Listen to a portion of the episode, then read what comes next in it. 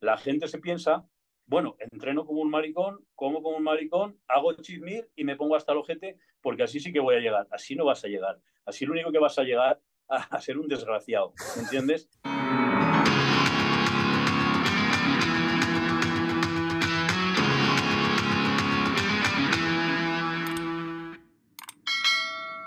Muy buenas a todos, ¿cómo estáis? Y bienvenidos una vez más al canal. Hoy os traigo el episodio número 48 de nuestro podcast de Culturismo a la Española. Y un episodio pues bueno que llevaba tiempo intentando conseguir, al final pues hemos conseguido cuadrar para hacerlo posible.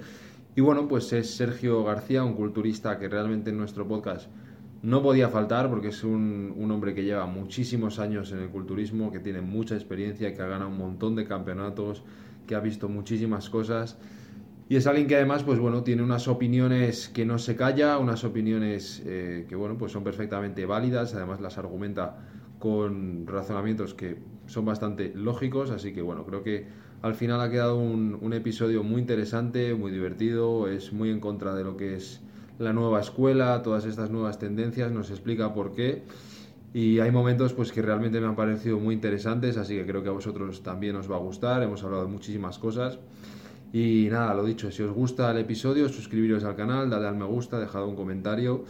Y nada, espero que disfrutéis del episodio. Bueno, pues muy buenas a todos. Como os he comentado, hoy tenemos a un invitado muy especial, que llevo también tiempo a ver si conseguíamos coincidir, que es Sergio García, un culturista pues realmente de los que desde el principio de este podcast yo creo que se trataba de traer gente con experiencia, gente con conocimiento, gente que realmente conoce el culturismo desde dentro. Así que Sergio, muchas gracias por tu tiempo, muchas gracias por hacernos un hueco y darte, y darte la bienvenida al podcast, que es el episodio número 48. Esta vez me lo he mirado porque siempre digo un número, me equivoco y luego me lo dicen que lo he hecho mal. Entonces este es el 48. Y, nada, como te he comentado un poco, pues esto se trata sobre todo de conocer vuestra experiencia, de conocer un poco vuestras vivencias en lo que es el mundo del culturismo. Y si quieres, pues podemos empezar por el principio, no sé si lo ves bien, entonces que nos cuentes un poco cómo descubres el culturismo, en qué momento llega a tu vida y cómo empieza pues, a convertirse un poco en lo que ha marcado tu carrera. Muy bien, pues nada, eh, yo creo que afición por el culturismo sin saber que era culturismo he tenido siempre. Entonces, en los primeros años, cuando eres niño, en la época que yo era un crío, pues había muchas películas de acción, muchas películas sobre superhéroes, se leían muchos cómics. Entonces, ese tipo de físico siempre te llamaba mucho la atención, ¿no? Estaba Conan, estaba el Increíble Hulk, estaba Superman. Entonces, todo este tipo de. Lo ya. Todo este tipo de cómic, de literatura, de, de cine, de acción, pues te llamaba la atención. ¿Pero qué te llamaba la atención? El tipo de físico ese, ¿vale? Pensabas que era algo que no era normal, que eran solo personas contadas que estaban así y no sabías muy bien por qué esas personas estaban así. Ten en cuenta que yo te hablo que a lo mejor yo tenía 8 o 10 años cuando empecé a fijarme en ese tipo de físicos. Más adelante, yo empecé a hacer otra serie de cosas como música, dibujo, etcétera, y, y deporte, pues lo justo, pues judo, artes marciales, cosas un poco deportes de la calle que se hacía entonces en aquella época, pues bueno, pues para aprender a defenderte, etcétera. Entonces, por casualidad, descubrí una revista de culturismo en un kiosco y mi padre luego eh, resulta que tenía otras más antiguas, de estas de las pesas y tal. Entonces empecé a ver que había unas rutinas de entrenamiento con ejercicios con pesas, una forma determinada de comer, que es lo que te hacía llegar a ese, a ese tipo de físico que yo pues me gustaba tener sin planteármelo mucho a dónde quería llegar, por supuesto no pensaba ni en competición ni en nada, pues empecé a, practicar con las pesas en casa, unas mancuernas, un banco de madera que me hizo mi padre, poquito a poco. Y bueno, relativamente en poco tiempo mi cuerpo empezó a responder muy bien. Empecé a destacar por encima de lo que era un crío de 15, 16 años, ¿vale? Dentro de la cuadrilla, pues era el más fuerte de la cuadrilla, el más atlético, etcétera no empecé en el culturismo por ningún tipo de complejo de estar delgado, como en muchos casos, o, de, o de que mi físico me desagradara, porque yo tenía un físico atlético ya, pero eh, sí que empecé pues, por esto, por estar más grande y por estar más musculado. Me llamó la atención. Eh, estuve un tiempo entrenando en casa y luego empecé ya entrando en un gimnasio donde vi todas aquellas máquinas y, y la verdad es que que me llamaba mucho la atención los, los colores, los cromados, eh, las máquinas de placas. Para mí era como, como un parque de atracciones. Y entonces, realmente para mí, desde entonces, el culturismo, los gimnasios, yo si voy a una ciudad y veo un gimnasio nuevo, quitando los low cost que no me llaman nada la atención, pero si veo un gimnasio de los de antes, me meto a verlas, qué máquinas tiene, etcétera. O sea, la afición continúa. Y entré en un gimnasio y empecé a entrenar. Y entonces el, mi carrera de competición empezó con 17 años porque el, el hombre del gimnasio me vio cualidades y me dijo, oye, ¿te apetece competir? Y yo vi un póster allí de un campeonato de principiantes y me animé a competir. Llevaba entonces seis meses entrenando cuando competí por primera vez. Y verdad que te interrumpa, esto me entiendo que creciste también en Zaragoza, ¿no? Donde vives ahora. Sí, sí, sí, todo lo hice en Zaragoza. Vivo aquí y nací aquí y aquí ha sido donde he desarrollado todos los entrenamientos y mi carrera, etcétera. ¿Y en qué décadas más o menos empezaste o en qué año empezaste a meterte en el mundillo por saber un poco cómo estaba lo que es el, culturismo? el, el, tema de, a ver, yo competí antes de hacer el servicio militar, ¿vale? Competí con seis meses de entreno, entonces ya me fui para allí y cuando volví, bueno, aquello era un parón de un año obligatorio porque allí entrenar era casi inviable y cuando volví era el año 90, 90, 91. Vale, o sea, para, Principios de los 90. para orientarnos un poquito, pues bueno, es más o menos la época antes de lo que suele llamar los monstruos del tamaño, antes de Dorian, o sea, estaba todavía Lee y tal. Exactamente. Yo cuando empecé a entrenar, el Olimpia que había reinante era Lihane. Me gustaba mucho Riz Gaspari por, por su definición o por y por su trabajo muscular. Me gustaba casi más que Lihani, aunque entendía perfectamente que ganara Lihani por las proporciones me gustaba Berry de May, me gustaba este tipo de físicos que había. O sea, de, de, los 80 finales, ¿vale? Lo que se dice ahora que son classic, que no estoy en absoluto de acuerdo, pero bueno, era este tipo de físicos los que, los que estaban entonces. Y, y al poquito empezó la época de Dorian Jace. Sí, dos años después. Sí, por ahí. En el 92, sí. Y entonces, eh, en esa época tú, en principio, eh, tú empiezas a desarrollar interés por el mundo del culturismo, que yo creo que además en esa época era algo muy normal, no tanto por el propio culturismo, sino por el cine, películas y tal, a lo mejor ese estándar que se creó en esa época y luego eso pues era como una manera de entrar en lo que es más el culturismo puro y duro, ¿no? Claro, yo, a ver, eh, nadie de aquella época empezaba por el tema de competir, no había redes sociales y entonces no era un poco el boom este de que entrenan un poquito y ya salen a competir. Las categorías también eran difíciles porque era, había solo culturismo. No era como ahora que te pones un pantalón hasta las rodillas y puedes salir. Entonces, podías tener buenos bíceps, podías tener buen pectoral, que esto se desarrolla relativamente fácil, o buenos abdominales, pero las piernas tenías que estar machacándolas muy duro, ya lo sabes, que, que es un grupo muscular que necesita mucho trabajo, mucho esfuerzo y muchas horas de entrenamiento. Entonces, cuando tú ya salías a competir, ya salías en culturismo y piensa que la categoría junior era hasta 20, con 21 ya era senior. Entonces yo he competido lo que ahora sería un junior, competía en senior ya. Y en unos años que además había un nivel bastante importante, ¿no? En aquella época. Pues fíjate, fíjate que a veces veo fotos y de, de campeonatos de entonces de la gente que estaba liderando un poco el culturismo, pues yo que sé, José Cano, este Ramón González, Fidel Solsona, que sé, gente muy buena.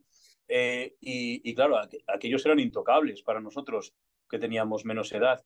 Entonces, te quiero decir que entrar en ese nivel era muy complicado. incluso los campeonatos regionales que se celebraban aquí en Aragón, que los organizaba Santonja y etcétera, eh, eran campeonatos, lo que eran los Openes, abiertos a toda España y venían competidores que habían ganado el Olimpia Nacional, eh, campeonatos de Cataluña, campeonatos de España, etcétera. Y no ganaban aquí tampoco. O sea, te quiero decir que el nivel estaba así. Sí, sí, sí, yo creo que esa década, no sé muy bien por qué, a lo mejor si quieres tú darnos un poco tu, visión al respecto, era una década que ya, ya, no solo en España, pero a nivel mundial, o sea, había un nivel eh, de culturismo que era brutal. O sea, el otro día estaba haciendo un, vídeo para Más Músculo de Kevin Lebron y tal, estuve estudiando lo que es, eh, pues es su historia y en, los nacionales del año 91 amateur en Estados Unidos, o sea, estaba Kevin Lebron, Face Wheeler, Ronnie Coleman, Paul De Mayo, o sea, una, no sé qué, una barbaridad. O sea, yo creo que fue una década eh, que no sé muy bien por qué, pero vamos, se, se, juntó ahí de todo a nivel internacional. Y luego en Alemania pues tenías también a Marcus Rule, en fin, una serie de, tíos que luego pues marcaron tendencia. No sé, ¿tú por qué crees que puede ser? Yo, yo tengo varias teorías y creo no equivocarme. La primera era que el culturismo era más minoritario, pero la gente que lo practicábamos teníamos más pasión en, entrenar, más pasión en crecer y estábamos mucho más involucrados en el culturismo. Si te tenías que cargar con 20 kilos en época de volumen por encima de tu peso de competición, te cargabas. Si te, apuro de echar grasa o apuro de engordar, todo era por un objetivo. Y el objetivo era ser cada año más grande y más fuerte, y más duro y más definido, etcétera, etcétera. Pero todo era por un objetivo.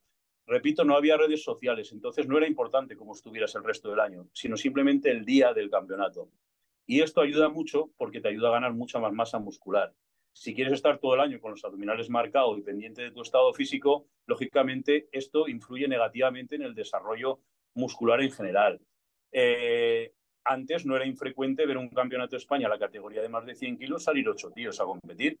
¿Vale? Y era un campeonato de España, era más de 100 kilos. Yo tengo unos 75, yo he competido con 106, 107.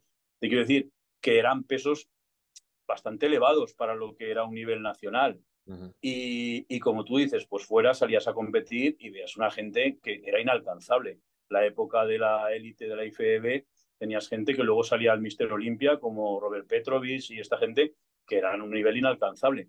Entonces, eh, ¿por qué la gente de antes, aunque ahora algún preparador de ahora he oído que dice que no, que ahora es un nivel brutal? Vale, pero ¿por qué la gente de antes estaba mejor que la de ahora? Y digo mejor en, todos los sentidos. Era gente más grande, era gente más dura sobre todo, y era gente con una preparación mayor, con mucha más definición. Si tú eh, coges la forma física de Dorian Yates en el año 93 y la comparas con este último Olimpia o con el anterior o con cualquiera de estos, con Birrami o con el que ha ganado este año, que es el Chopin este, es que no tiene nada que ver, es, es casi de risa. De hecho, yo publiqué en mi Instagram una foto de, de, la zona lumbar de un competidor de este año y Dorian Jace, creo que fue el que ganó. Eh, era algo de risa, ¿vale? Eh, igual que los que ahora comparan al Cebun con el Arnold Schwarzenegger. Arnold era un monstruo. Arnold era enorme. No se puede comparar. Cebun hoy en día no sería ni campeón de España en culturismo. ¿Vale? No hubiera ganado un Marcos Chacón, no hubiera ganado un Ramón González, no los hubiera ganado. Yo, yo no quiero ponerme, pero pongo a la gente que, que estaba fuerte, no hubiera ganado un Alfonso del Río, ¿vale? Entonces, por eso quiero decir que, que no, que el, nivel era mayor, anteriormente era mayor, y luego sobre todo la forma física, o sea, lo que dijéramos, la puesta a punto era mejor. ¿Qué influye? Bueno, primero que, que al gimnasio no se iba con móvil, puesto que no había, ¿vale? Y los descansos eran mucho más cortos y estabas pendiente de lo que tenías que hacer para la serie siguiente. Ahora la gente va con el móvil, sigue mirando Instagram, fotografías, postureo, etcétera, etcétera. Todo esto hace perder la concentración en el entrenamiento, que es vital para tener un buen entrenamiento. Segundo, el concepto de cheat meal y de, y de dieta flexible y de... No, eso tampoco existía. Eran 16 semanas que no sacabas la cabeza de la preparación. La comida trampa podía ser un día especial una paella o podía ser un pollo asado o podía ser un entrecot. Pero nada de ir al Burger King, ni McDonald's, ni comer dulces, nada de nada. Eso no existía.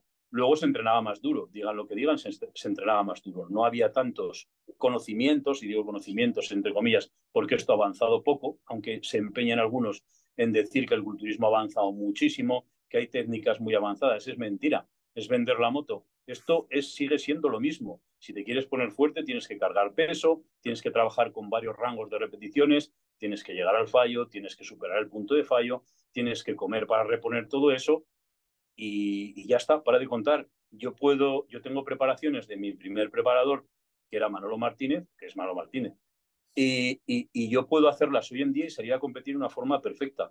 O sea, esto realmente, créeme, y he estado con preparadores buenos, ¿eh? top. Hace tres años estuve con Cris Aceto, no aprendí nada. Estuve con Gustavo Bader, más de lo mismo. Eh, Dorian Yates fue el único sincero. yo estuve en su casa, él estuvo en mi casa. Hubo un poco de relación, ¿vale? Cordial, nos llamábamos para Navidad, etcétera. Y, y le enseñé mis cuadernos de entrenamiento y ¿sabes lo que dijo? Está todo perfecto, se hace así, esto es lo que hay que hacer, no hay más. La genética determinará hasta dónde vas a llegar. ¿Qué te parece? Fue el único tío sincero. Pero tú pillas ahora uno de estos, te dice, no, no te preocupes porque sí, yo te voy a hacer, yo te voy a hacer, yo te voy a hacer una mierda, no te va a hacer nada. Cada uno crecerá hasta donde tenga que crecer, con los medios que existen, que son los mismos de hace 20 años. Segunda parte importante, si se puede hablar de esto, la química se compraba en la farmacia, ¿vale? Y ahora la, la, la química, Bueno, pues la química es, eh, espera, la química es pues de laboratorio. Yo no digo que sea mala ni buena, pero como de farmacia no es. Bueno, ¿Vale? Seguro.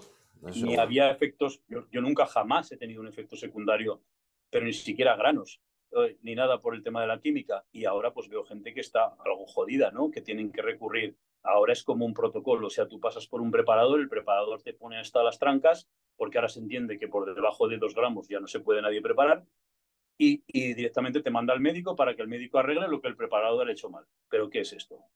¿No vale más la pena hacer las cosas bien de un principio, tener un poco de coherencia y sentido común, de lógica y de razonamiento, ir paso a paso y ver a dónde puedes llegar?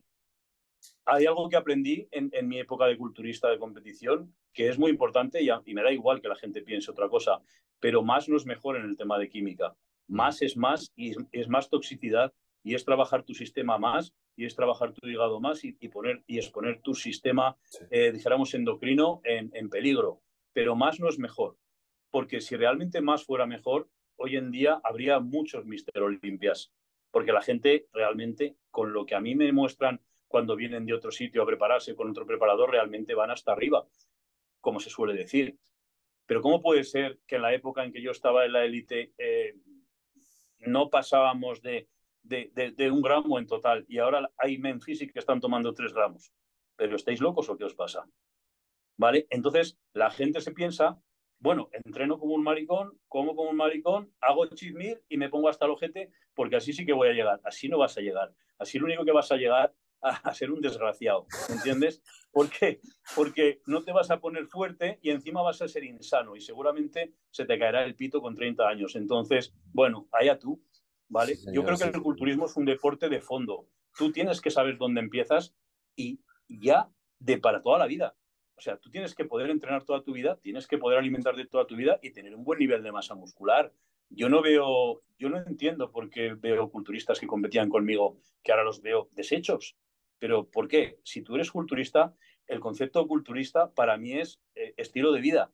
Es algo mucho más que una competición, ¿vale? Entonces, se supone que debes de mantenerlo toda tu vida, porque eh, realmente eh, una persona como yo lleva más tiempo entrenando y comiendo como un culturista que no haciéndolo. ¿Vale? Entonces no entiendo estas bajadas de masa muscular o esta pérdida de forma física tan, tan, tan escandalosa. Sí, señor. Me ha encantado, estoy totalmente contigo.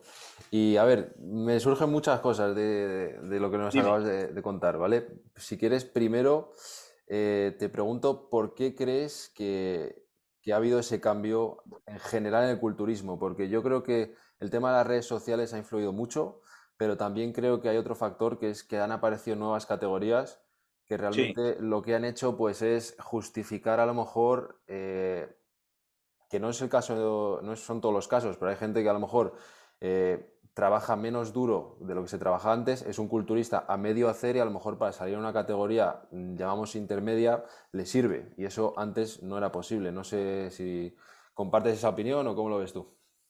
Mira, eh, tengo varios puntos de vista. Eh, eh, lo que acabas de decir es exactamente lo que yo pienso. Yo no voy a decir ningún nombre de nadie, pero había gente que ahora está triunfando en Classic que entonces no podía ponerse a nuestro lado, porque era nada o sea, era inexistente. Quiero decir, que no tenía el nivel para poder competir. Yo cuando alguien me dice, o me decía entonces que el culturismo esto, que el culturismo lo otro, que el culturismo aquello, yo le decía, a ver, el culturismo está para practicarlo como una afición, para mejorar físicamente, para irte a salud, o está para competir. Si das la talla para competir, compite. Si no das la talla, no compitas, pero no te quejes, no llores.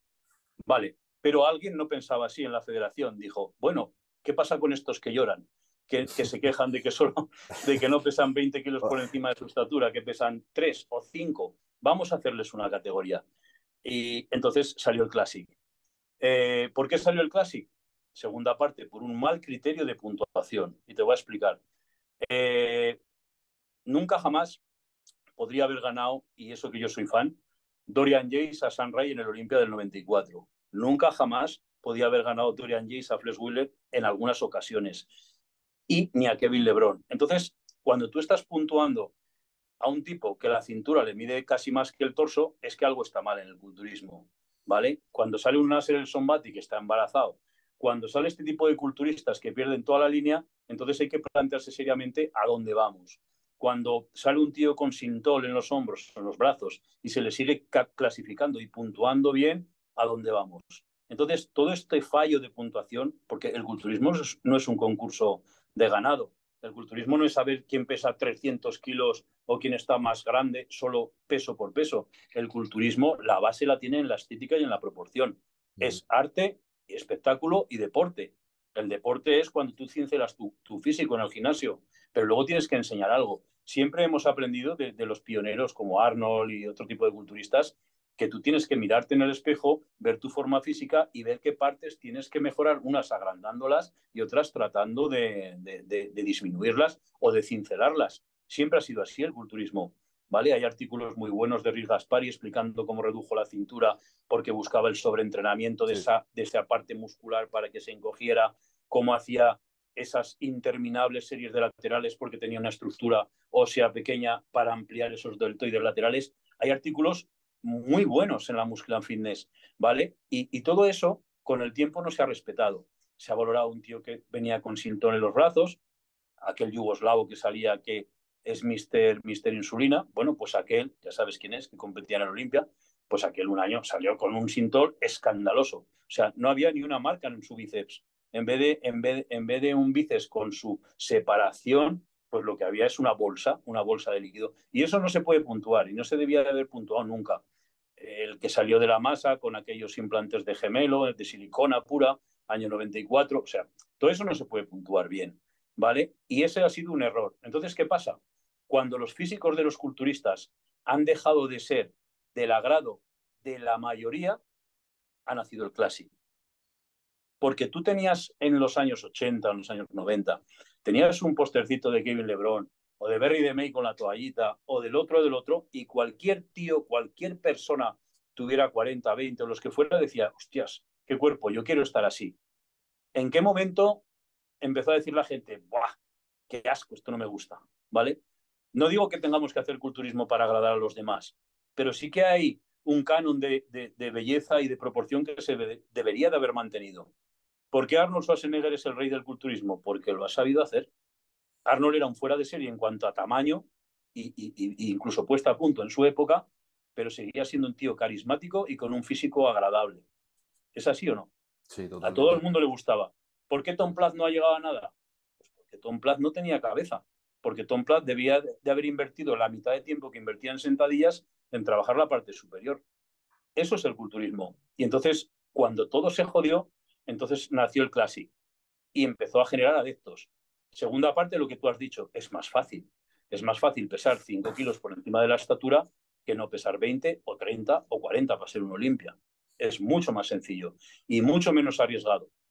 El problema está, y viene la segunda parte, que hay gente que para conseguir esto hace lo mismo que hacíamos nosotros para conseguir esos 30 kilos por encima de la estatura y en cuanto a química. Y esto ya no es normal. Porque el Classic Physique eh, de tener 10 kilos, 15 kilos por encima de la estatura, todo eso tenía que, conseguirse de forma natural. ¿No me entiendes? O con una terapia normalita. Pero no, no con unas ginecomastias que, Sí, pero es que hay, mucha, hay mucha prisa y lo sabes tú, hay mucha prisa. Hay mucha prisa y, pocas ganas de esfuerzo y, poca continuidad en el entrenamiento. Y luego el Men pues hombre, no me preguntes de dónde salió. Dicen que salió de California que había mucho chico de playa y quisieron hacer una categoría para ellos. Este es el origen, ¿no? De Memphis, ¿no? Sí, en teoría. Pero bueno, no lo veo mal. Igual que hay eh, allí en California, en las playas, que había concursos de, las chicas que se mojan los bikinis, pues salen estos con el pantalón corto y otro con un flotador o una peineta en la cabeza. Eso da igual.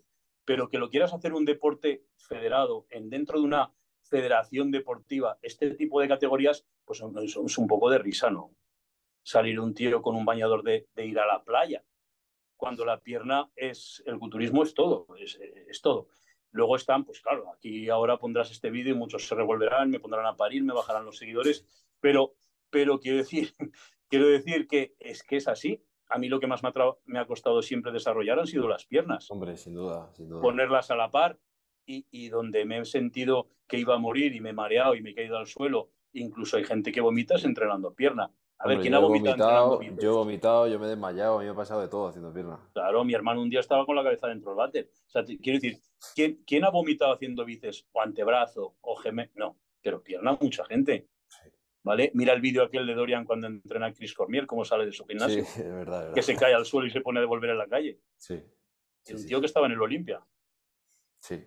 Y Es te hago un una, una- una pregunta, mm, no porque sea necesariamente lo que yo pienso, pero por, por crear un poquito de debate, a ver lo que, a ver lo que piensas, ¿vale? Porque hay mucha gente que dice que hay estructuras, hay físicos que a lo mejor no están hechos para ser tan grandes y a la hora de hacerse tan grandes eh, mm, pierden la línea, se les va a lo mejor el estómago, eh, Sí. incluso a nivel orgánico no son capaces de aguantarlo y a lo mejor las categorías estas que decimos intermedias se han hecho para que esa gente pues también tenga oportunidad de, de competir. ¿Eso cómo lo ves? Pues lo veo una gilipollez. Porque, porque Labrada no se hizo para ser grande, ni Labrada, pero era segundo en el Mister Olimpia. Benfato no, no nació para ser grande y era entre los seis primeros en el Olimpia. Sanray posiblemente tampoco nació para ser grande y, y fue casi Mister Olimpia. Entonces, quiero decir que en el culturismo otra vez, igual que en la química, más no es mejor. Si no has nacido para ser grande, es- explota tus cualidades físicas.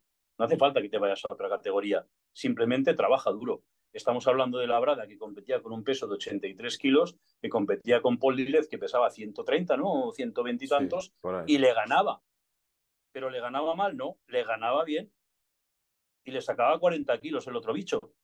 Y el Labrada tenía unos 60, 60 y poco, y aquel otro tenía un 80 y pico. Entonces, eh, no me sirve ese argumento. Te vas a Classic pues porque te vas a Classic. Pero, pero, pero ya está. ¿Me entiendes? Sí. Eh, eh, ha habido muchos culturistas buenos, muchos culturistas buenos que con unas cualidades inferiores para ganar tamaño muscular o estructuralmente más pequeños han sido top en el Mister Olympia. Luego tienes físicos como el que has nombrado, Marcus Rull, Jean-Pierre Fous, que para mi punto de vista son horribles. O sea, quiero decir que son grandes, no, lo siguiente, y son horribles. No, Sí. no, no se podían poner al lado de, de un Sonray, por ejemplo, o Mm. ni siquiera al lado de San Roden, que Sí, tenía no. solo 100, 100 kilos o 100 Sí, sí, poco. Y de hecho Phil Heath yo creo que también es un ejemplo, o sea, tampoco era el tío más grande para nada de la línea de, de No, sus no, ni, estructuralmente, ni estructuralmente tampoco. Mm. Pero sin embargo, supo sacar partido a ese físico. Sí, no, a ver, yo realmente veo lo que dices y, y no me parece descabellado, o sea, es lo que tú has dicho, va a haber gente que se lo va a tomar a mal porque a lo mejor incluso ellos mismos han competido en Physique o tal, pero, pero a ver, sí que estoy de acuerdo con que a lo mejor en los 90 se empezó a puntuar a gente por delante de otra mm, que no se debería haber hecho y luego por no dar marcha atrás eh, en lo que es la categoría de culturismo, pues a lo mejor no han visto Claro, otra que, claro. hacer categorías, o sea, no, Claro, realmente pero puede ser. a ver, esto, esto por no hablar de, del culturismo femenino, que ese ya se lo cargaron de, de- de- de todas, todas en aquella época. Porque, por ejemplo, mm, no sé, en los años 90, pues no me acuerdo, es que no conozco muy bien las culturistas femeninas, pero aquella que, que era amiga de Dorian Yates, no me acuerdo cómo se llama, la Beverly Francis, o otra que se llama Paula Bin Buscan o no sé qué. Bueno, había una serie de tías que eh, la categoría se llama culturismo femenino. Claro, en el culturismo, en el, en el momento que deja de ser femenino, pues se convierte en otra cosa. Entonces, ya no era una Angel Anger, ya no era una Corey Everson, ya no era una Sharon Bruno, ni siquiera una, una Lenda Murray.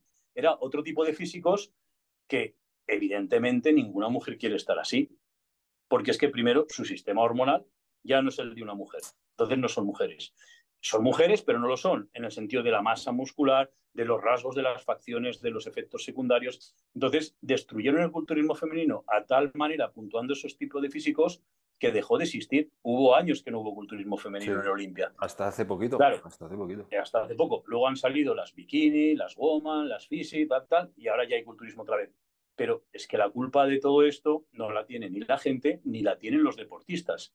Porque en el momento que una mujer sale con un poco más de testosterona que lo normal y que tiene unos rasgos masculinos exageradamente elevados o visuales, o que ya deja de perderse esa feminidad que tiene que tener una culturista, pues no la puntúes bien y explícale después por qué no ha ganado y reconduce la categoría, pero no, no puntúes eh, como en nombres, no puntúes bichos, puntúa estética. ¿Me Sí. entiendes? Y eso que te estoy diciendo yo, que yo me perdí en el, en, en el mundo de la masa muscular.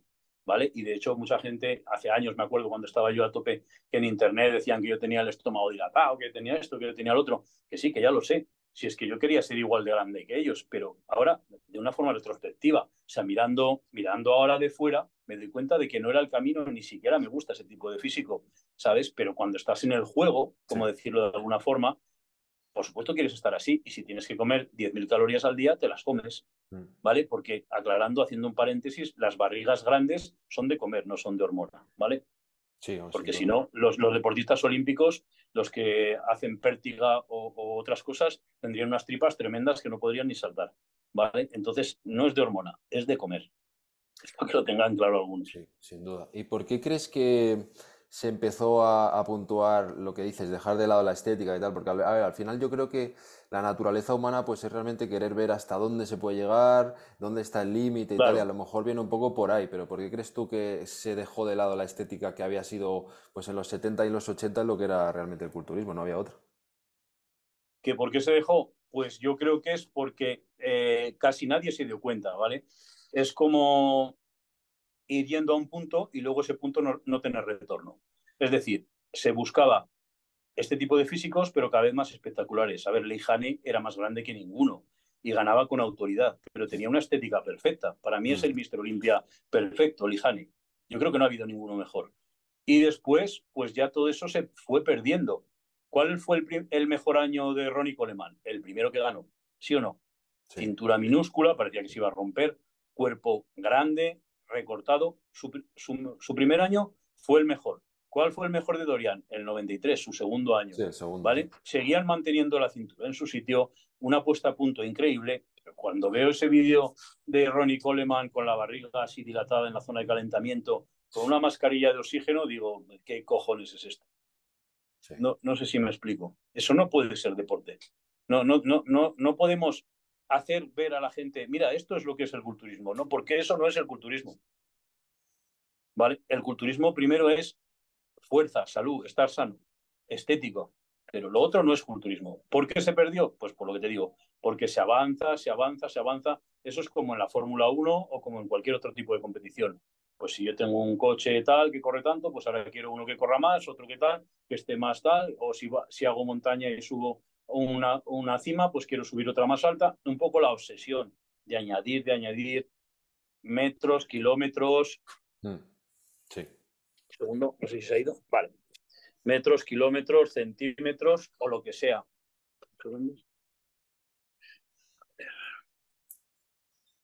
Vale. En ese punto. Y por eso te digo que, eh, pues seguramente no fue idea de nadie el que eso fue, eh, se encaminara de esa forma, pero sí que al final ha sido una consecución natural. ¿Por qué se ha vuelto, incluso en, nivel de culturismo open, se está volviendo un poquito a la estética? Pues porque ya no tiene, o sea, ya, ya no hay más para, para, para seguir puntuando esto. Para mí el único que salvó un poco el culturismo de toda esta tendencia fue San Roden, el pobre, que al final, mira cómo terminó. y para mí sí que era es un ejemplo de un buen culturista y, de hecho, eh, me volvió a atraer el culturismo cuando este hombre empezó a ganar y su filosofía de vida y tal. Y, cuando desapareció, me, me dejó de interesar otra vez. Quiero decir, a mí me ha costado un poco ahora, cuando te nombraba antes los culturistas, acordarme de quién había ganado el Mister Olimpia este año. Es el Chopin. Este. Me ha costado. Me ha costado un, un, rato, me ha costado, hasta que me he acordado. Hmm. Sí, pero lo de Roden es verdad. Además, es el primer Olimpia que yo, o sea, que realmente estaba pendiente. Ya 2018 fue, ya empezaba a meterme en el mundillo y tal. Y a mí me, pareció una maravilla. Y sí que ahora viéndolo un poco más con, bueno, más conocimiento y tal, sí que estos últimos años es lo que dices. Yo veo que están intentando volver un poco a, a la estética, incluso eh, a Rami ponerle quinto este año, yo lo veo como, hostia, un volantazo importante. Como un castigo, ¿no? Sí una especie de castigo a nivel de puntuación. Bueno, a veces, a veces toca, a veces toca que algunos pagan por, por, los temas de los jueces. Quiero decir, cuando Son Rey o toda esta gente no ganaba, estaban pagando el peaje de los monstruos, ¿vale?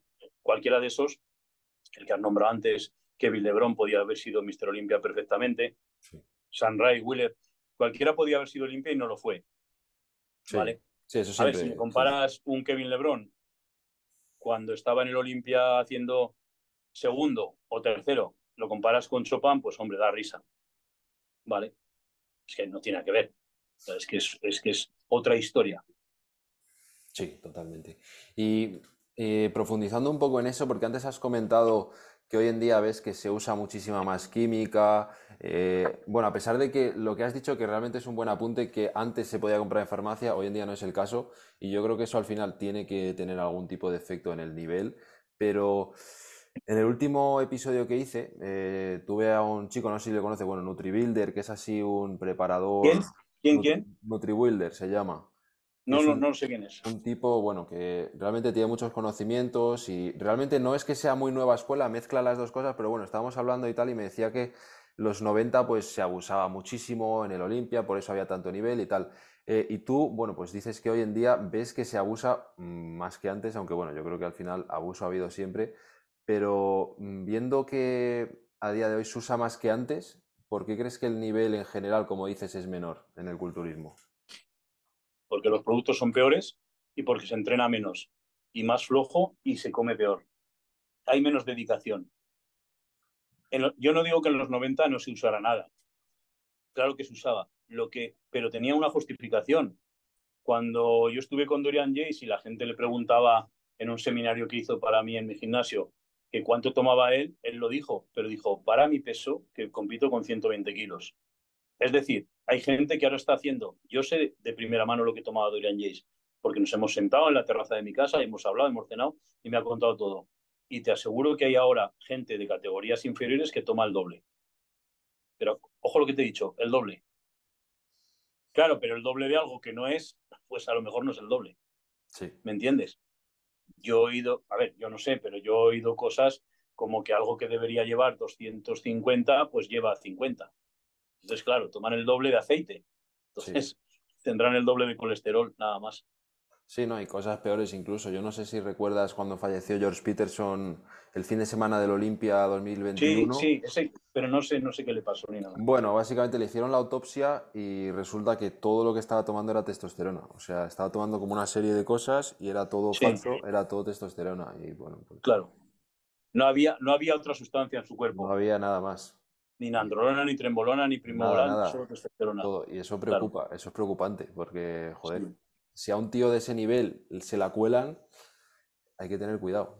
Hay que tener pues tú imagínate, imagínate los, los cos estos o, los, o, los, o los bro lo que estarán tomando. Los bro.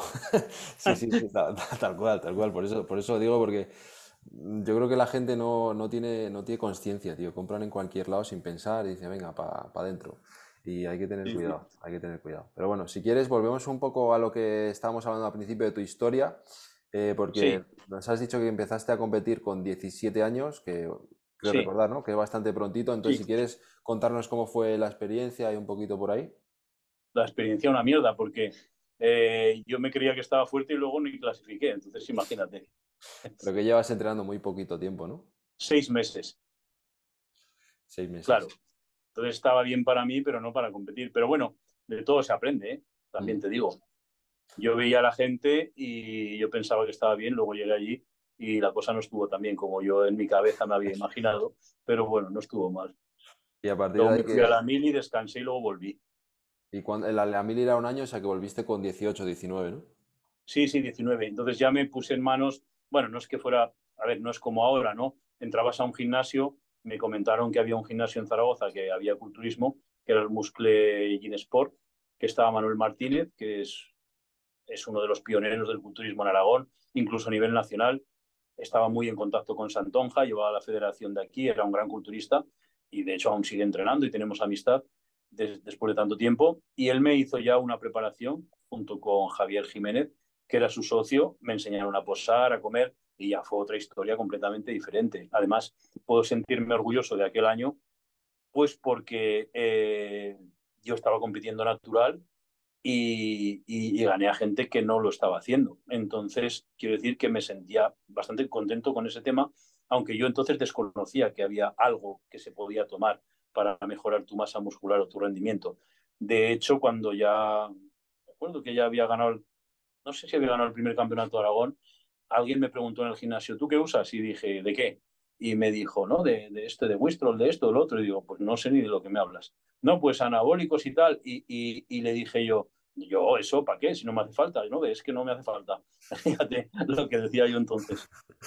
Joder, pues eso habla bien de, vamos, de, de ti, del trabajo y, realmente también de los que te preparaban en aquella época, joder. Sí, sí, sí. Ahora, yo comía mucho, incluso en definición, ¿eh? Parece que ahora sea un poco nuevo el tema como que si nosotros comiéramos lechuga y pollo hervido, pero yo comía mucho, ¿eh? en definición. Yo comía unos platos de arroz para desayunar con huevos, comíamos también aguacates, o sea, todo lo que se come ahora en el mundo fit ya se comía entonces. ¿eh? No creas que hay algo que éramos medio retrasados, que solo comíamos claras de huevo y pollo hervido.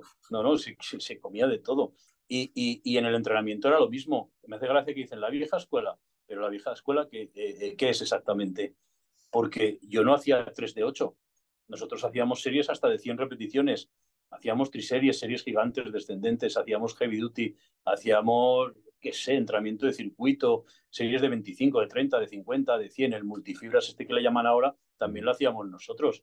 O sea, quiere decir que, que, que en los años 90 se hacía de todo para crecer, pero no porque fuéramos ni listos ni tontos, sino porque alguien pensaba que si se podía crecer con 8 repeticiones y con 120 kilos en la barra, pues a lo mejor también había un tipo de fibras que se podían trabajar con menos peso y más repeticiones, y también lo hacíamos.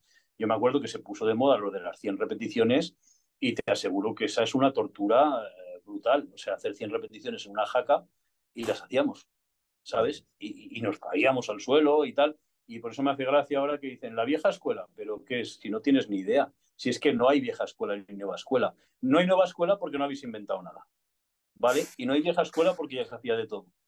¿Me entiendes? En cuanto a ciclos, en cuanto a entrenamiento y en cuanto a nutrición. Ya hacíamos cargas, ya hacíamos descargas, ya controlábamos el agua, el sodio, el potasio. A ver, ¿qué hay de nuevo, viejo? ¿No? ¿Qué se suele decir? o sea, tú mirando lo que es el panorama actual, ¿no ves así que se haya introducido nada nuevo en general? Sí, sí, la gilipollez. Las gilipolleces para vender, para vender algo que no existe. Yo me acuerdo con una persona, no me acuerdo con quién fue, que me decía, no, es que estoy con este preparador, ah, bien, ¿y qué tal? Ah, bien, sí estoy aprendiendo cosas nuevas. Digo, ah, muy bien, dime una. Bueno, no sé, en fin, cosas nuevas de allí, de americanos. Ah, de los americanos, dime una. Bueno, pues no lo sé, pues, pues, pues si no la sabes, yo solo te estoy diciendo que me digas una nueva que yo desconozca. No había ninguna cosa nueva. ¿Qué me vas a contar? Ya. Vale. Ya, mucho, tú coges una preparación, ahora, esos son, esos son secretos de preparador, pero tú coges una preparación de crisaceto en cuanto a la química y te caes para atrás de culo en tu silla. Sí, lo he escuchado mucho. Para esta mierda. yo eh, he, tenido preparaciones de, de, de, algunos preparadores buenos, como el doctor Peraita, que era un médico de aquí de Madrid, que no sé si te suena o algo, que estaba eh, vinculado al doctor Guillermo Reich, que preparaba a Riz Gaspari para la Olimpia en cuanto a química y tal. preparaciones súper sofisticadas. ¿Sabes lo que te quiero decir? Año 95, que es cuando empecé yo en Nacionales, preparaciones súper sofisticadas. Tu primo volán bucal, tu no sé qué, tu trembolona, todo esto estaba. Y encima era de verdad, era real y se notaba la diferencia de un anabólico a otro. Ahora cuando me viene, no es que tomo esto, esto, esto y lo otro. Mira, vuelvo a lo que has dicho tú antes, le digo, no te compliques la vida.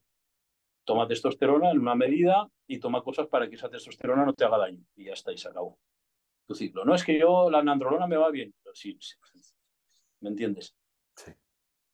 Y encima, el que eh, trembolonas de 200 miligramos, si la trembolona oficial de farmacia que se compraba en Andorra era de 76 miligramos y era un pepino, ¿cómo me estás tú a mí contando que tomas 600 miligramos de trembolona? Si estarías muerto. Si de hecho en la caja de, en la caja de trembolona eh, de antes que se compraba en la farmacia venía un escudo con una calavera y ponía efecto secundario, peligro de muerte. A la cáscatela. Ahora si tienes huevos te la tomas. Y claro que te la tomabas, pues decía, si ponía esto es que me tengo que poner fuerte por cojones. ¿O me pongo fuerte o...? claro, a ver, también, también es cierto que había más desconocimiento, entonces también se tenía menos miedo. Pero sabías hasta dónde podías llegar. ¿Vale? Siempre había, siempre había alguna referencia de alguien que estaba por encima de ti que te decía, hasta aquí vas bien, de ahí para allá tú mismo. ¿Me entiendes? Pero ahora, ahora se ha perdido mucho el miedo y sobre todo se ha perdido mucho el miedo a, a lo que es la, el origen del producto. Sí. Me da igual de dónde venga, que sea barato. Sí, sí, sí. ¿Vale? Es como estas hormonas. A ver, una hormona de crecimiento en la farmacia, la que compran para los niños que tienen déficit de crecimiento, vale entre 800, 900, 1000 euros y mil y pico euros, ¿sí o no? sí, A lo mejor 70 unidades o algo así. Y ahora tú me vienes que dices que me vas a vender una hormona de crecimiento que vale 150 euros y que me la vendes eh, y tiene 100 unidades. Pero tú eres tonto, ¿qué te pasa? ¿No, ¿No me entiendes? Es que es, imposible. Si, si, tú, por ejemplo, coges un, un primo volán de farmacia que te vale 15 pavos en la farmacia, que ahora me estás vendiendo tú un multidosis que, que vale... ¿Qué? Es que es imposible. ¿No me entiendes? Si siempre todo lo del mercado negro tiene que ser más caro, porque se supone que eh, el punto de partida, el punto de, de, salida es un laboratorio, y si yo te lo vendo a ti es como la reventada de una entrada de fútbol, es más caro. Ahora tú me lo vendes más barato. Debería, debería. La gente le da igual meterse cualquier cosa, se la pone y ya está, pensando que no, es que tengo un amigo que lo toma y mira cómo está. Ahí va. Joder. Espera, espera. A few moments later. Si quieres acabar de contarnos un poco tu palmarés competitivo, que estábamos ahí en la segunda competición. Estamos, vale, bueno, ya, estás, hablando... ya, ya, estamos en, en, línea otra vez para unir, ¿no? Sí, luego ya hago yo un corte y pongo ahí lo que sea, no te preocupes. Vale, vale, vale. Bueno, pues te, te sigo comentando. Pues ya fui a competir en junior. Para mí fue una buena experiencia, pues porque ya eh, dijéramos que, bueno, el nivel que tenía ya me gustó más, la preparación ya fue mucho más llevadera, no era aquello de no comer y, salir a correr y todo eso, no, ya fue mucho más llevadera, ya me sentía que entrenaba como un culturista y el cuerpo cambió, con, con 19 años y pico, 20 ya tenía otro físico.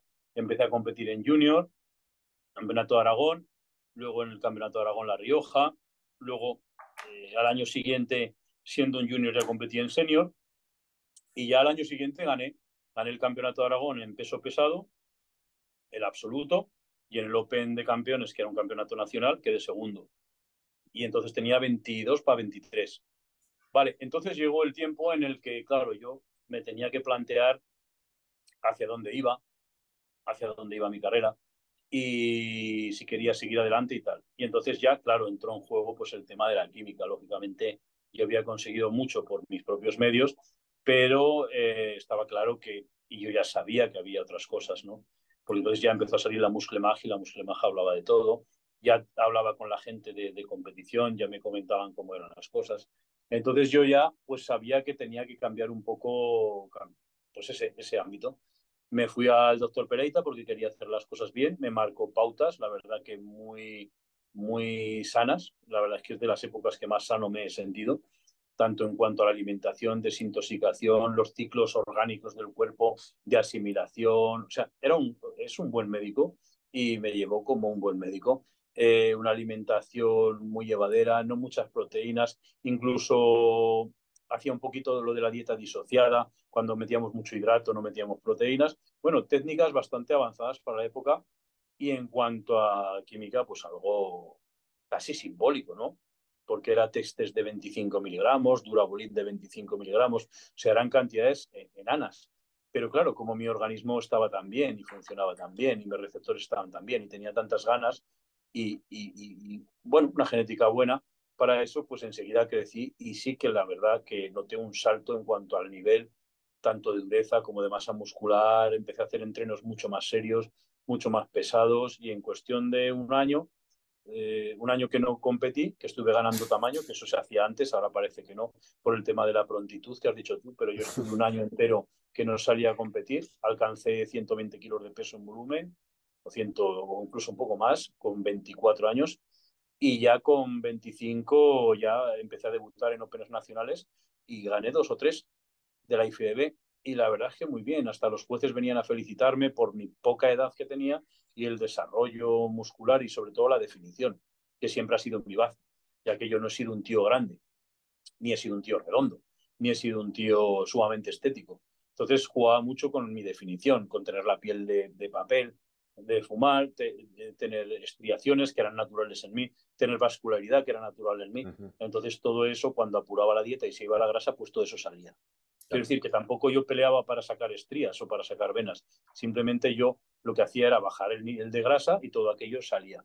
Bien sea por genética y bien, o bien sea también por el tipo de entrenamiento que yo llevaba, que era entrenamiento, la verdad es que era muy duro, ¿vale? Porque se hacía series pesadas, se entrenaba como un powerlifting. De hecho, una época, mi único entreno de espalda eran tres ejercicios. Peso muerto, remo con barra y dominadas. Yo pesaba entonces entre 120 y 125. Mi peso muerto tenía un récord de 300. El remo con barra inverso lo, lo llegué a hacer hasta con 190. Y las dominadas con una mancuerna de 60 a la estrada. Te quiero decir que son barbaridades. Sí, Yo sí, viéndolo desde, desde después digo, pero ¿cómo podía hacer esta barbaridad? ¿Vale? Sentadillas de 270, de, de quedarte las orejas tapadas, sangrar por la nariz, eh, prensa de 700 y pico kilos, pero todo real, ¿eh? no te estoy contando nada. Sí, todo sí, está apuntado en los cuadernos. creo. Lo que pasa es que no, no teníamos móviles para grabar todo esto. Elevaciones laterales con una mancuerna de 60 kilos, cool con barra con la barra recta. Sí, sí, mal hechas. Bueno, no, el te jodes. del mundo. Claro, claro. Claro. Y cool con barra con la barra recta con, con, con, con 100 kilos o 110 kilos. O sea, mu- muchas barbaridades. Pero cuando luego tocaba apretar, apretábamos de verdad. Dos horas de cardio, dos entrenos al día, de lunes a sábado, dieta rigurosa. No sé. Era todo como muy extremo. Yo en una, recuerdo una competición que me pegué hasta casi tres días sin beber agua. Solo bebía el agua justa para tomar un suplemento de potasio y, y supongo alguna cosa más y llegué a tener hasta llagas en la boca. Eh, la comida fría que me llevaba en tupper me sabía como si estuviera hirviendo. O sea, te quiero decir, éramos muy extremistas, ¿vale? Porque pensábamos que si éramos capaces de tolerar el dolor mejor que otros en el entrenamiento o tener más capacidad de sufrimiento en cuanto a la dieta y a otros términos de la preparación, nadie nos podía ganar. De hecho, tenía su parte de verdad y su parte de no verdad, porque alguna hostia buena me he dado pensando que, que, iba bien y no iba tan bien. Pero, pero ha habido veces que yo he ganado la competición en mi cabeza eh, con el chándal puesto y viendo a la gente con el chándal puesto. Y luego he salido y he ganado. Te quiero decir que cuando tú has hecho los deberes al 110%, que se suele decir, eh, la firmeza de pensamiento que tienes de que nadie te va a ganar es, es, es, es asombrosa. ¿Vale? Por eso a veces cuando se recurre ahora mucho al tipo de frases motivacionales y hay gente un poco como se ríe ahora, ¿no? Como son muy estéticos, ¿querés poder? Sí, bueno, bueno, hasta este punto. No, realmente la mente tiene, tiene una energía y una fuerza muy poderosa y yo, sin ser alguien genéticamente muy dotado para el deporte, para el culturismo, he conseguido más de lo que yo podía haber imaginado y he ganado a gente sí que estaban dotados para el culturismo, los he ganado solamente por la forma de prepararme. ¿Vale? Y por la capacidad de sufrimiento, ¿vale? Pero yo te digo, de ganarles, pues como te acabo de decir, de, es como cuando te presentas a un examen y sabes que lo llevas tan bien, que, que tienes ganas de que te pongan el papel en la mesa porque sí. sabes que vas a saber todas, pues aquí pasa lo mismo. Tráeme quien quieras que le voy a ganar. Y así pasaba. Y así pasaba. Y había veces que te preparabas, que te ibas a competir, y había algo que te decía, ay, y no ganabas. Porque yo soy un tío de que o ganaba o se iba a tomar por culo. Porque hay otro tipo de, otro tipo de culturistas que como sí que tenían esa formita, como sí que tenían ese, ese volumen natural, pues entonces podían permitirse el lujo de salir a medio gas y tener un, un resultado decente. Mm. En mi caso no, o primero o fuera. Esa ha sido mi, mi, mi forma de la trayectoria que yo he llevado.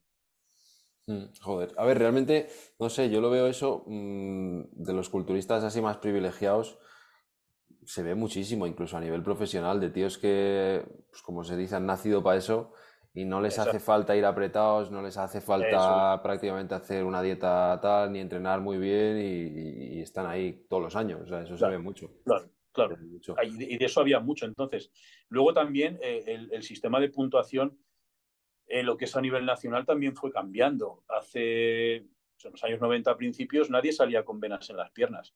No salía. Si te salía una decías, tú, ¿qué es esto? Pero, pero nadie salía con vascularidad. Yo me acuerdo cuando me seleccionó Miguel Barceló para competir en Nava, en el Campeonato Europa de Grecia y en el Campeonato del Mundo en Austria, que entonces hicimos como un tour, estuvimos una semana todos fuera. Eh, yo hablaba con culturistas extranjeros que veía que tenían otro nivel y veía que tenían este tipo de cuerpo, este tipo de vascularidad, este tipo de estrías cruzadas. Yo decía, joder, es que nosotros no estamos así ahí en España. Entonces yo, pero nosotros digo, nosotros hasta gente de nivel. Entonces yo, eh, pues oye, pues con mi mierda de inglés, que más o menos, pues oye, pues cómo comes o cómo entrenas o qué es lo que haces. Y mi primer, mi primer shock así fue que veía gente mucho mejor preparada que yo, con un nivel de masa muscular más grande que el mío y con un físico mejor que el mío, entrenando en el gimnasio y decía yo, pero si no entrenan como yo, pero si no me mueven el peso que muevo yo, ¿por qué están más fuertes que yo? Entonces empiezas a entender cosas, empiezas a entender que el culturismo no es todo comer mucho y mover mucho hierro. El culturismo es algo más. Claro, había gente allí enorme, exagerada, con una forma de entrenar perfecta y yo pues ahí andaba con las mancuernas de 60 para hacer un press inclinado y la gente miraba como diciendo, este chico es tonto, debe ser de pueblo, debe ser de Zaragoza, ¿sabes? Porque allí los extranjeros pues a lo mejor metían 20 a gala en un press militar y venga repeticiones. Me acuerdo un chaval que tenía unas piernas brutales y estaba haciendo sentadilla con 20 a cada y yo decía, pero ¿qué es esto? Y entonces empiezas a entender que el culturismo es algo más que mover peso, ¿vale? Y, empiezas a aprender, y empiezas a aprender a comer, pero todo eso lo aprendes fuera. Es una lección dura que tienes que aprender cuando sales fuera y compites con gente de mucho nivel. Y cuando volví aquí, yo saqué ese tipo de físico unos meses después y hubo competidores que serían con el físico anterior y, bueno, pues me los pulí. Entonces, ¿esto cómo es? ¿Cómo es? Pues, pues esto es un trabajo de investigación. Muchas veces eh, yo a la gente que viene a prepararse conmigo, eh, yo no preparo mucha gente, preparo a quien viene y, que, quien veo que, tiene ganas o que quiere. Pero no soy un preparador que esté de moda, ¿no? Como Fran Spin, que, Carrasco en su día o tal. Pero la gente que viene a prepararse y le digo lo que cobro, ah, pues no cobras mucho. Digo, es que si te cobrara lo que realmente te tendría que cobrar, si yo te tuviera que cobrar por los años de aprendizaje en mi cuerpo y de estudio que llevo, pues, no, no, no, no hay precio para esto. ¿Sabes lo que te quiero decir? Sí, así es, así es.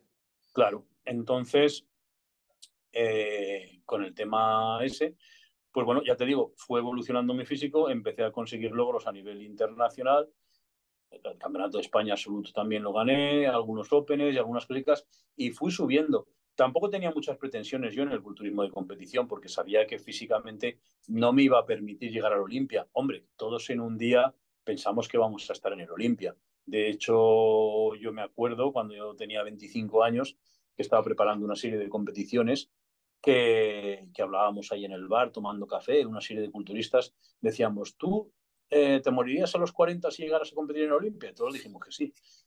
Luego cumples 40 y dices, una mierda, prefiero no haber ido a Olimpia, ¿vale? Pero, pero lo decíamos. Y, y me acuerdo que, que, en uno de aquellos años, para que vieras la mentalidad, ¿no? Uno de aquellos años, eh, yo tenía, pues eso, 24 o 25, iba a competir en unos Openes, había gente puntera de la IFBB, y me dice uno, oye, estábamos ahí, siempre hacíamos como unas mesas redondas, tomábamos café antes de entrenar porque siempre algún gimnasio en Zaragoza se ponía de moda para los competidores y todos estábamos ahí. Me dice uno, ¿qué? ¿Cómo lo llevas? ¿Tú qué crees que va a pasar? Digo, voy a ganar. Y, y dice, hombre, ¿cómo puedes decir esto? Y yo, y yo le dije, mira, prefiero que me dé un chungo y me caiga tieso que no no ganas. O sea, yo prefería que me diera algo y no pasar la vergüenza de ser segundo. Entonces, ¿quién cojones te puede ganar con esa mentalidad? Yo ya no la tengo. Yo, yo a lo mejor, a lo mejor por cuerpo, por físico, igual podría hacer algo en la competición, porque mi cuerpo está bien, pero mi mente no es la misma. ¿Cómo puedes ganar a un tío que piensa así? Y habrá chavales ahora que piensan así. Sí, claro que sí. entiendes lo que te quiero decir? Habrá quien piense así. Entonces, ¿cómo se le gana a un tío que, que tiene esa mentalidad? No, es imposible. Complicado, complicado. Pues un, un, tío privilegiado de esos que hay por ahí y que sea un prodigio de la genética. Y ni eso, porque hay un chaval que me llamó la atención eh, por el físico, que es, era antes Classic y ahora intentó competir en culturismo, que le llaman, ¿cómo se llama este chico? Que es negro, que tiene un físico muy estético, encima está grande. Creo que ganó. Sí. ¿El español? No, no, no, no. Un negro que no sé cómo, no me acuerdo cómo se llama, que le llaman la maravilla, no sé qué. Breyon Ashley se llama este o no, no sé quién es. Breon sí, ganó dos Olimpia en Classic. Pues ese no es. Otro, ¿cómo se llama el chaval este, este negrito que dijimos que estaba tan bien? Que tenía tan buena simetría, que luego en el Olimpia no hizo una mierda. Que salió, en, el 212. En, ah, en 212. Ah, el Kion, Kion, Kion Pearson. Ese, ese, ese, Pues ese tío, ese tío tiene el Kion, Kione, Kione. Kione ese, pues ese tío tiene una genética para mí brutal. Sí. pero no hará nada en su vida, porque creo que debe ser un vago, porque, eh, no sé, yo lo veo y es el tío más desperdiciado de todos los que han salido. Ese tío Sí. tiene un doble bíceps exagerado, pero sin embargo su forma física eh, es una mierda. Sí, siempre, todos los Y años. eso es por no sufrir, Todos los años. por eso. Pero bueno, eso siempre, siempre lo va a haber al final. Los que tienen la mejor genética son los que más les pasa eso normalmente. Pero, pero bueno, si quieres, para resumir un poco, si quieres decirnos, yo qué sé, tres, cuatro campeonatos que para ti eh, hayan sido victorias o no, porque a veces campeonatos que no has ganado pues han significado algo por otros motivos, pero los que más has disfrutado y los que recuerdas con más cariño hoy en día. Eh, por supuesto, la primera vez que gané el Campeonato de Aragón, que tenía 22 años o 23, a punto de cumplir 23, que gané mi peso en senior y el absoluto. Ese es el, yo creo que es el que más disfruté. Eh, luego también estuvo muy bien el Campeonato de España absoluto, que también competía Silvio Samuel y gente, bueno, puntera. Y aquel, aquel también me gustó. Además, hubo una categoría grande y, y, bueno, pues ganar fue una pasada, estuvo muy bien. Y luego ha habido internacionales que también los he disfrutado, aunque luego han terminado en decepción, como una vez que fue a un campeonato del mundo que me dijeron que iba a ganar, pero luego hice tercero, pero luego en internet venía que estaba primero, o sea, cosas un poco ya de mamoneo. El, el otro día a mi novia le enseñé de un campeonato del mundo en 2001 que estaba de juez Pedro Villa y me dijo, pues te he puesto primero porque estás no sé qué. Y luego por al día siguiente fui tercero y luego en internet venía la clasificación y yo estaba como primero, el francés estaba segundo y el griego tercero y se invirtieron los puestos. Vale, y ahí quedan cosas de esas, los disfrutas porque eh, rozas la gloria, pero no Mm. llegas. Vale, pero bueno, campeonato de Aragón, campeonato de España, en la Euroélite también estuve a gusto compitiendo. Yo creo que podía haber sido, o sería yo en ese momento el culturista mejor pagado de España, porque tenía un sueldo de 2.000 euros en dinero cada mes, más sponsorización, más viajes, más todo pagado. Entonces, bueno, que no hice gran cosa, pero lo pasé bien, me sentía como un profesional. Y no sé qué más decirte, es que cada, cada campeonato ha tenido su cosa especial Claro, claro. para mí. Y ha habido campeonatos que no he ganado y he disfrutado, pero siempre, si te digo la verdad, mi sensación después de ganar una competición ha sido, eh, si he llegado a este punto, o para llegar, mejor dicho, para llegar a este punto, he tenido que hacer todo esto respecto a todo, ¿no? Digo, ¿qué no tendré que hacer para superar este punto? Entonces me daba como un bajón y luego yo soy una persona sumamente realista y, y, y sé que todo es momentáneo. O sea, tú puedes ver el mejor culturista del mundo y verlo dentro de tres meses y, y, y, no valer nada. Entonces, sabes que todo es producto de una preparación. Uh -huh. Realmente tu físico no es así. Me he sentido muchas veces más a gusto cuando he invertido poco tiempo en entrenar y en comer y he tenido un buen físico que no cuando he preparado una competición al límite y he dicho, bueno, vale, ¿y ahora qué? ¿Sabes? Es como un bajón. Sí. También pasa que se crea una adicción, ¿no? En el sentido de la competición, que esta parte es muy importante. Quiere decir que tú, por ejemplo, eh, yo cuatro meses estaba sin levantar la cabeza. Todo era hacer cálculos en una hoja, todo era entrenar, todo era comer, todo hacer mi dieta, todo ver lo que me ponía, todo investigar, todo hablar de culturismo.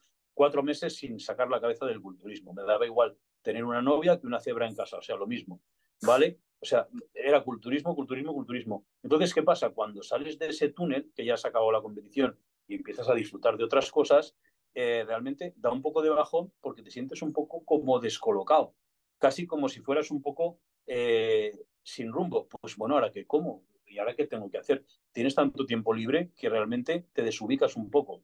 Hmm. Y yo creo que hay, sin faltar respeto a nadie, culturistas que alargan su carrera por encima de sus posibilidades físicas o de, o de, o de los resultados Hmm. físicos o, o incluso de, de, de, riesgo de su salud solamente Porque, por el sí. enganche este mental o la adicción Sí. que tienen a la propia Sí, competición. porque no saben qué otra cosa hacer, básicamente. no hay nada más para ellos.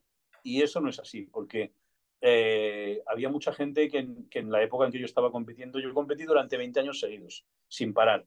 Podía descansar un año, pero era para ganar tamaño, no era para descansar.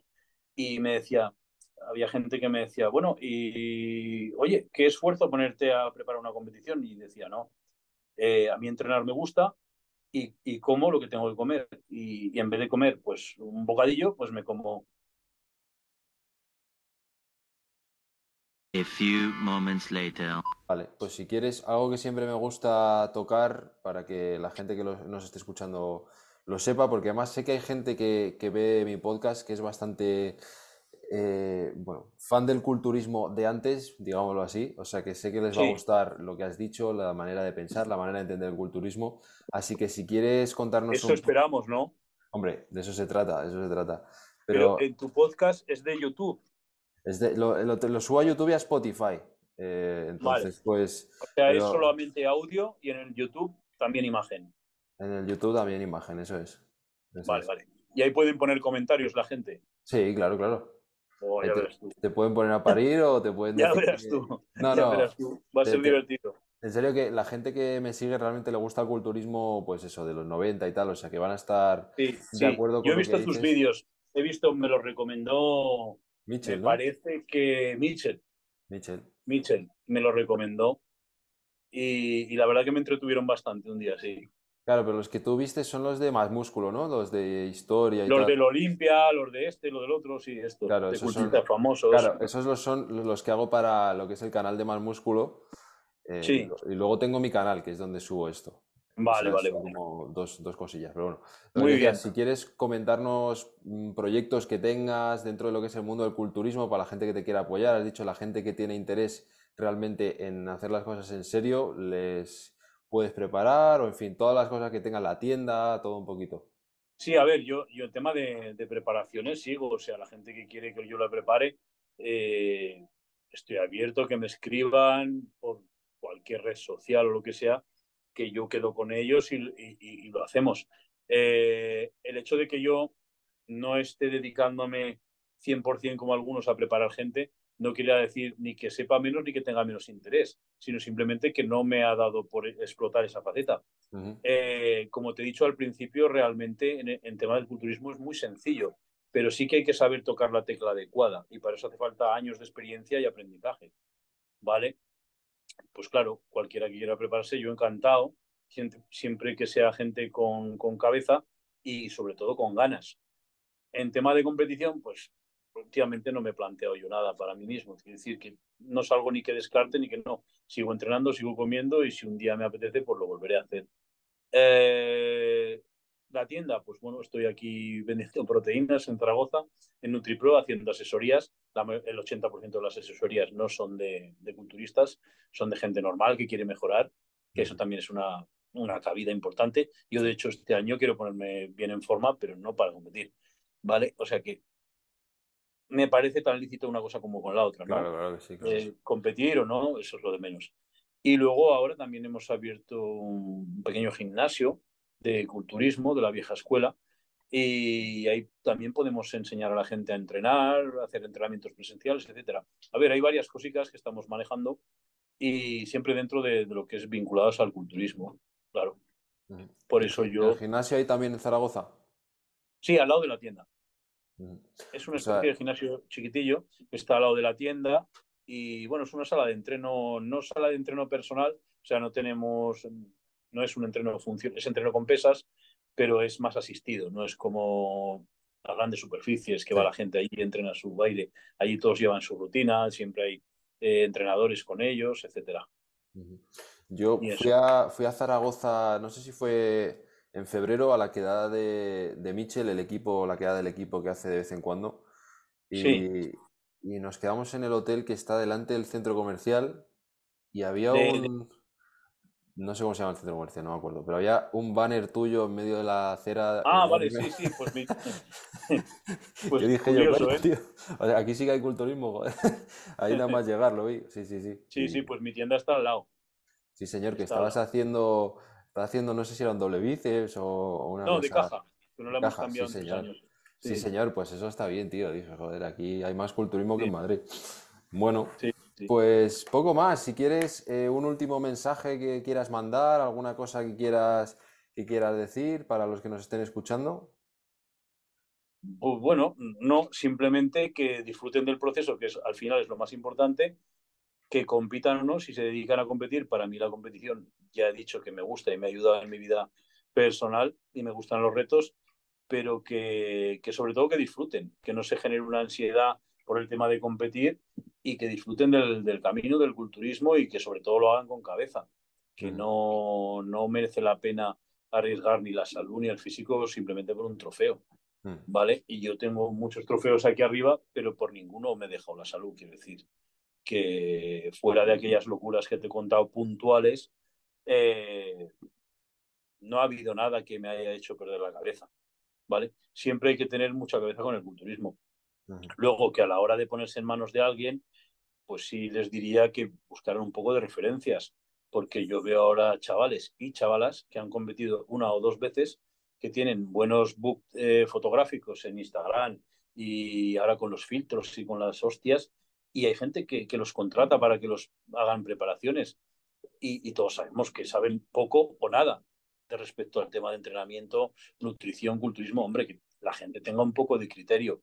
Que ser un buen preparador tampoco es que implique que haya sido un gran culturista, pero bueno, eh, en parte sí. Y tú ya sabes lo que hay ahora. Cualquier persona compite una vez, Memphis y ya se pone preparador. ¿Por qué? Porque te has sacado un titulillo que te ha costado, ¿sabes? Eso que hay que mirarlo mucho. Y luego, pues como último apunte, pues no sé, el tema federativo, yo les daría un toque a los que, a que están haciendo las, las competiciones, a las federaciones o asociaciones que hay ahora en España, que supongo que a nivel internacional funciona todo igual, y que pensaran un poco más en el atleta. Ten en cuenta que yo soy un culturista que ha ido a todos los sitios con los gastos pagados. ¿vale? Yo he salido de una selección aragonesa a competir en un campeonato de España y he tenido pagado el viaje, chanda, las comidas y el hotel. ¿Me entiendes? He ido con una selección española, tanto con la AEF como con la NAVA, como con la IFEB, y lo mismo. He tenido mi avión, mi coche que me ha ido a buscar al aeropuerto, mi hotel y mis comidas y mi chándal. Entonces, joder, eh, lo que no puede ser que ahora te quieras preparar una competición y que te tengas que gastar en un fin de semana mil euros. Me parece una barbaridad. Es que no hay culturistas. Hombre, pues no se ha jodido. ¿Cómo va a haber? ¿Cómo va a haber? ¿Me entiendes? Ya no es el añadido de toda la preparación de esos meses es que luego te sangran. No, es que ahora puedes hacer, ¿cómo lo llaman? Over, ¿Cómo se llama? Over esto, que compiten en dos ah, categorías. salen en dos, sí, sí, sí. El crossover ese, sí. Crossover, ¿no? Bueno, puedes salir en dos, ¿vale? Tú puedes salir en Master y puedes salir en Senior. O puedes salir en Junior y puedes salir en Senior. Puedes salir en Culturismo, pero también puedes salir en Classic. Pero a ver, ¿no son diferentes criterios? No, pero también puedes ponerte el bañador y salir en, en, Joder, pues ahora ya con el tema ese del sexo, al final saldrán hasta en bikini los que salen en culturismo. O sea, esto es, imposible. Los criterios de puntuación, los criterios de puntuación, quiero decir que tendrían que estar muy bien establecidos y que está muy bien, si diles que aún no eh, recaudar y que la gente haga categorías, etcétera, etcétera, pero no veo normal que no haya un criterio diferenciado y que compitas en varias categorías en el mismo campeonato. Por edad, por peso, sí, pero ya está, tiene que ser la misma modalidad. Eh, y a nivel ya federaciones, que sea el último tema que me gustaría tocar, eh, me gustaría que estuviera todo un poco más unificado, porque hace años estaba la IFBB como tal, con sus competiciones regionales, nacionales, internacionales, y luego la liga profesional. Y luego estaba la Guava, y luego estaba la Nava, y creo que no había más. Eh, ahora hay un montón. Entonces, no está mal, son diferentes opciones pero hay demasiados campeones. Y esto no está bien tampoco. Hmm. Eh, se pierde el prestigio, se pierde el interés eh, en todos los niveles. Hay ligas profesionales que, son de, risa. O sea, hay ligas profesionales que ves los físicos y dices, esto no es un profesional. ¿Vale? Matt Mendenhall y culturistas de aquella época que no llegaron a profesionales tenían físicos escandalosos. Y ahora ves gente que es profesional, que tiene físicos de, no puede ganar ni un regional de los gigantes, ¿vale? Yo pediría un poco de unificación, que es imposible, porque esto es un poco Juan Palomo, ¿no? Si yo salgo rebotado de aquí, me monto mi federación. Ahora parece que todo el mundo se monta una federación cuando no tiene nada que hacer o se enfada con alguien, ¿vale?